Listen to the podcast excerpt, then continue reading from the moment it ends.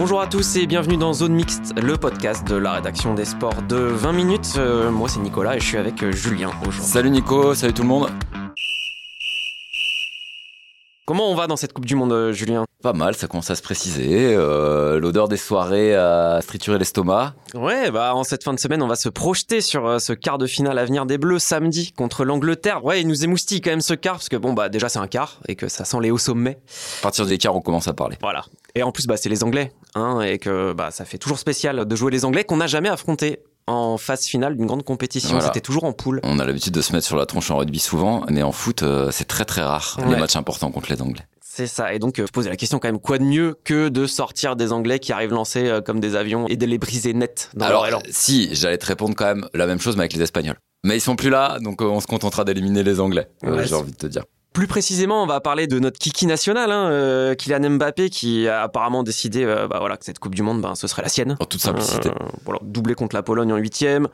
Deux frappes grandioses, hop, une Lulu à gauche, une Lulu à droite. Chechny, il est parti faire le tour de Doha. Il a pas compris ce qui lui est arrivé et ça fait déjà 5 buts pour lui dans cette compète. Ouais, il nous donne l'impression bah, à nous et à tout le monde d'être en, en mission depuis le début du mondial. hein. Il a reconnu d'ailleurs euh, après le huitième contre la Pologne la première fois qu'on a pu l'entendre, puisque jusqu'ici il ne s'était pas arrêté au micro malgré l'obligation pour le joueur qui est dit homme du match par la FIFA de venir en conférence de presse, sachant qu'il est quasiment toujours homme du match quand il joue. Mais il avait été deux fois en poule et il était pas venu. C'est ça, Ouais. voilà. Il a fini par se rendre compte que ça allait coûter cher à la fédération cette histoire. Enfin, il a pas vraiment fait pour ça parce qu'au final, c'est lui qui va régler l'amende et qui s'en tape. Mais il est venu après la Pologne pour dire quoi? Bah déjà que c'était bon, expliquer que tout ça, c'était pas contre les journalistes. Bon, Ni qui que ce soit d'autre. voilà, mais que c'était pour rester dans sa bulle. Focus, comme on dit dans le Yorkshire, dans le Texas, avec Yeah. l'accent euh, Yeah, Defense, man, defense, man. man, de Kylian Mbappé. Il l'a dit en français ou en anglais d'ailleurs Il a dit en français? Non, non, il a dit en français. Il a dit en français totalement. Et il a prononcé cette phrase, enfin plutôt cette suite d'assertions très, très Kobe Bryantesque. Cette compétition est une obsession. En anglais, ça sera quand même This competition is obsession. Ce sera quand même une autre gueule. Et j'ai bâti ma saison sur cette Coupe du Monde. Je vous la fais pas en anglais parce que ce serait pas exactement idiomatique. Mais voilà, c'est pour dire que quand même, il est vraiment en mission, le, le sacré. Ouais, en fait, c'est- comme s'il voulait un peu convaincre. On a l'impression les derniers réfractaires que bah voilà, il faisait partie des tout tout meilleurs et même qu'il était un peu au-dessus. euh, Même devant les autres. Voilà, ce mondial c'est euh, bah, c'est le dernier de Ronaldo, c'est le dernier de Messi et que ben c'est le moment de mettre tout le monde d'accord sur euh, la relève, les gars. C'est moi, comme dirait Jean-Luc. C'est vrai. Euh, on peut imaginer aussi, parce que ça vient de se passer, qu'il a été un peu vexé par son classement au Ballon d'Or. Cinquième, Cinquième, loin du podium. Voilà, Benzema, Mané, De Bruyne, euh, alors qu'il fait une année 2022 en vrai. Enfin, en termes de stats, elle est faramineuse. Hein, c'est 52 buts en 52 matchs. Voilà, depuis janvier à Haaland, Lewandowski c'est 42 par exemple. Mais bon, c'est comme si c'était dit, bah maintenant fini les conneries les gars, je vais vraiment vous montrer qui est le patron. quoi. Il y a sûrement aussi, je dirais, une volonté de se racheter, je sais pas, parce que se racheter, ce serait peut-être un mot un peu fort, mais de se réconcilier euh, avec une partie du monde du foot en France, mais j'ai presque envie de te dire, surtout à l'étranger, depuis tout ce qu'on dit, tout ce qu'on écrit sur lui, alors, et ces six derniers Depuis mois. la fin de saison Voilà, dernière. quoi. en gros, Ouais. en gros, la prolongation de contrat, le fait de pas aller au Real alors que tout indiquait qu'il allait y aller, tout ce qu'on a pu écrire depuis sur pourquoi il a choisi le PSG, les raisons financières, le fait d'avoir le contrôle du club quasiment, pour en plus avoir cette espèce d'épiphénomène inexplicable au mois d'octobre où il nous expliquerait qu'il veut partir alors que de toute façon il n'a plus aucune chance de partir maintenant qu'il a prolongé. On a bien compris que le PSG ne le laissera jamais partir. Ouais, et il Euh, laisse son entourage dire aux, voilà. aux médias, à certains médias, Tout en euh, disant- tout- veut partir. Tout en derrière avec la voiture, bah oh là là, moi j'ai rien dit. Ouais. C'est vrai que tout ça était pas très lisible. C'était il y a pas si longtemps. Alors évidemment, euh, le PSG a laissé passer l'orage, Christophe Galtier l'a défendu, et globalement, tout, on va dire, le Landerneau foot français s'est mis derrière en randonnant derrière sa star. Mais il n'empêche que avant ce mondial, l'image de Kylian Mbappé à l'étranger, et pas seulement en Espagne, j'insiste, elle est brouillée parce qu'il y a beaucoup de gens qui suivent le foot de loin et qui se disent pourquoi il va nous pas dans le meilleur club du monde juste pour prendre de la thune au PSG, ça n'a aucun sens. Ouais, ouais. Non, mais cette séquence-là, euh, à l'automne, clairement, elle a laissé des traces. Hein. Elle a pas joué en sa faveur. euh, et au-delà du club, des supporters, quoi. Enfin, il y a beaucoup d'observateurs. euh, qui ont commencé à être un peu agacés Ouais. euh, par son comportement. Alors on l'a vu, hein, pas mal de, de grands anciens à l'étranger qui l'ont démonté. Le sentiment à son égard, il est bien résumé, je trouve, euh, dans un papier d'Emeric qui a été publié euh, jeudi. Notre collègue qui suit les Bleus au Qatar, et en fait, il a interrogé dedans le- un journaliste du Guardian qui fait aussi partie des suiveurs de l'équipe de France sur ce mondial et qui dit voilà, vu d'Angleterre, en gros, Mbappé donne l'impression d'être quelqu'un de compliqué à gérer quand on ne lui donne pas ce qu'il veut, quoi. Quelqu'un qui impose ses vues et quand ça va pas dans son sens, il vous le fait savoir de la pire des manières. Ce n'est peut-être pas le cas, mais en tout cas, c'est l'image qu'il dégage et il a aussi cette image de quelqu'un très porté sur l'argent. Son contrat, ses revenus publicitaires. euh, Nous, euh, journalistes anglais, en tout cas, nous sommes un peu sceptiques à son sujet euh, dès qu'on parle du hors-terrain. Sur le terrain, il met tout le monde d'accord, mais sur le hors-terrain, il y a beaucoup de points d'interrogation sur Kylian Mbappé. Bon, en France aussi, même si, tout ce que je le disais tout à l'heure, globalement, il y a une forme d'unanimité derrière Mbappé, il y a quand même quelques détracteurs. Bon, bah, Emmanuel Petit, qui aime bien un peu défourailler à droite à gauche, euh, avait parlé d'une communication hors sujet et qu'il fallait grandir un peu. Euh, c'est assez bien résumé. Voilà, tout ça participait à ce climat un peu spécial autour du joueur et on était un peu dubitatif à l'entame de cette Coupe du Monde. Sauf que peut-être que le forfait de Benzema aidant aussi, on aurait peut-être eu une autre Coupe du Monde avec le Ballon d'Or sur le terrain. Enfin, j'ai rarement vu un joueur remettre tout le monde d'accord juste, juste euh, en alignant des performances stratosphériques comme ça. Quoi. Du coup, euh, là, en Angleterre, avant ce match, on parle que de lui. L'équipe de France, c'est Mbappé. C'est, l'obsession ce quart, anglaise euh, autour de Kylian. Ouais, Ouais, Et puis, bon, la presse anglaise qui en fait des caisses, euh, évidemment. Et pour une fois, on a envie de leur dire, ils ont raison. voilà. aussi, mais euh, quand même, on rigole assez bien depuis Ouais. quelques jours euh, avec les unes des journaux et voilà la montagne de papier sur Kyle Walker, l'arrière droit de l'équipe euh, d'Angleterre, qui serait un peu la, la kryptonite La- la- la- exactement, la ultime ouais. pour éteindre Mbappé. Ils ont même trouvé une stat Ils ont trouvé eux. la stat. Oui, Ouais. oui, oui, le défenseur de il joue à City euh, court vite, ça c'est sûr, hein, contre le Sénégal. euh, Semble-t-il flasher à 37 km/h alors que c'est seulement 36 pour Kylian. Donc euh, le kilomètre-heure qui fera la diff. Non, non, mais ça, histoire assez extraordinaire quand même, qui a commencé, je le rappelle, les, les journalistes anglais ont fait monter la sauce dès le match après la Pologne, parce que, euh, rappelez-vous ou pas d'ailleurs, je sais pas si vous le savez, l'arrière droit polonais, il est anglais naturalisé. Donc ils se, Malgache. ils se sont précipités sur lui et ils ont fait 10 minutes sur Mbappé, super bon client, il leur a donné plein de biscuits et depuis ça n'arrête pas. Donc voilà, et là, euh, depuis euh, bah, trois jours, on nous vend euh, globalement euh, Kel Walker comme une sorte de mélange de Beckenbauer, Cannavaro et, et Thiago Silva réunis. Voilà, alors je vous cite Gary Mm. Neville, hein, nous avons l'arrière droit parfait pour faire face à Mbappé, physique, vitesse, expérience. Je Rio vous cite- Ferdinand Rio aussi. Ferdinand, hein, c'est le seul défenseur sur la planète capable de se tenir face à Mbappé. Et le pompon, le coach historique Harry Redknapp, interrogé dans l'équipe, c'est ça, hein, si je ne me trompe pas, qui nous explique tout de go, si je devais jouer ma vie sur un arrière droit, ce serait Kel Walker.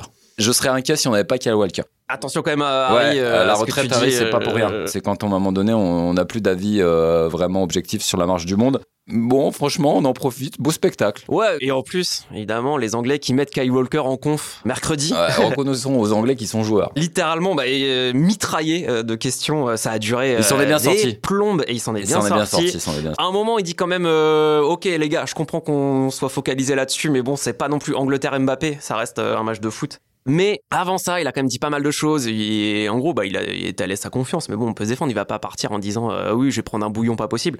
Non, il dit en gros, je sais ce que je dois faire pour l'arrêter. Bon, évidemment, c'est plus facile à dire qu'à faire, mais je ne me sous-estime pas. Et voilà, j'en ai déjà joué des grands joueurs euh, avec City, avec l'équipe d'Angleterre. Ce sera un match dur, mais je ne vais pas lui dérouler le tapis rouge pour qu'il aille marquer. Mais franchement, sur toute la conf, il a pas donné une seule côte qui pourrait lui revenir euh, à la gueule si jamais il se fait marcher dessus par Mbappé. Ça pourrait arriver et auquel cas on pourra pas reprocher à Kyle Walker d'avoir fait le malin ou d'avoir dit un truc qu'il devrait pas dire. Et c'est pas faute de pas avoir cherché de la part de nos confrères anglais. Ouais, non, mais cette conf, elle était mythique. Euh, Ils ont cherché que ça euh, pendant, donc, pendant 20 euh, minutes. euh. Kyle, il s'est bien tenu en conf. Est-ce qu'il va bien se tenir sur le terrain? Sachant que, bon, euh, effectivement, il va pas lui dérouler le tapis rouge à Kylian. Kylian, de toute façon, le tapis vient avec. Voilà, il l'amène euh, lui-même, hop, il pose avec mains. Il le déplie sur son couloir gauche, là, et puis, pu, pu, pu, pu, pu, pu, pu, voilà. À côté de Walker, t'as quand même Stones et Maguire aussi. Dans le genre plutôt solide dans ce mondial, mais euh, au niveau caravane, euh, Mais c'est autre chose. C'est vrai que ça, ça peut paraître un poil pas exagéré, mais même nous de survendre euh, Mbappé, mais je sais pas si vraiment on se rend compte à quel point il, il est dominateur. Moi, je, je- on s'en parlait avant et sur ce débat-là. C'est est-ce qu'en France il y a déjà un joueur en Coupe du Monde sur une édition aussi dominateur?